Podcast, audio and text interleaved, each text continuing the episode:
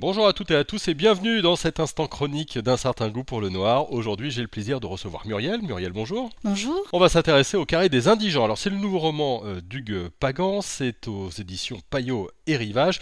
Hugues Pagan, c'est pas un inconnu. Alors oui, je vais vous parler du carré des indigents, qui est le dernier roman d'Hugues Pagan. Hugues Pagan, on le connaît comme scénariste euh, pour la télévision et comme scénariste de téléfilm, donc. Mais c'est pas un inconnu en littérature. Il a déjà écrit une douzaine de romans, dont plusieurs ont pour héros récurrent un flic qui s'appelle Claude Schneider.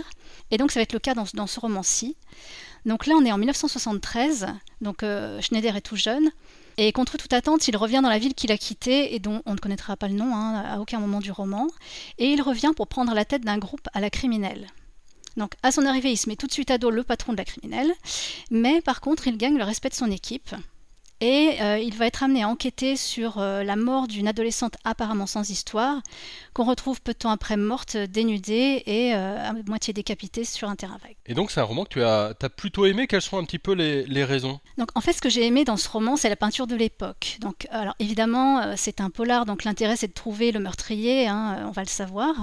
Mais Pagan montre très bien le contexte politique de l'époque. la situation sociale, les mentalités de l'époque aussi sont très bien décrites.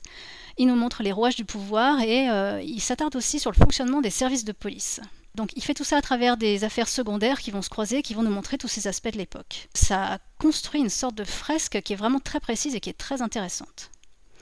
Euh, le deuxième intérêt, c'est qu'il prend le, temps de montrer et de dénoncer la misère sociale, donc ce qui se retrouve dans le titre, et euh, l'écrasement des petites gens, euh, donc c'est ceux que son héros a à cœur de, défendre. Tu me disais aussi qu'il y avait pas mal de, mystères, hein, notamment autour du, du personnage principal. Est-ce que tu peux nous en dire un petit peu plus? Alors, il se trouve que Schneider, c'est quelqu'un qui a l'air complètement désabusé par moments, complètement détaché, mais euh, d'un seul coup, il va pas supporter l'injustice qui est faite aux besogneux et euh, ça va donner lieu à des bouffées de colère, alors subites mais maîtrisées, mais quand même, euh, donc c'est un personnage assez assez assez intrigant.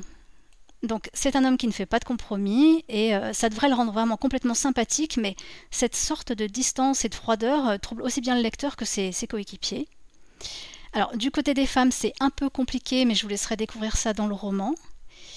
Et donc ce, roman du Pagan, ça s'inscrit dans la tradition euh, sociale du, polar français, donc euh, il décrit vraiment une réalité sociale et je vous recommande vraiment vivement sa lecture parce que c'est vraiment un bon moment. Voilà, on conseillera donc la lecture du Carré des Indigents, c'est Dugue Pagan aux éditions Payot et Rivage. On se retrouve très vite sur un certain goût pour le noir. Bonne journée à tout le monde.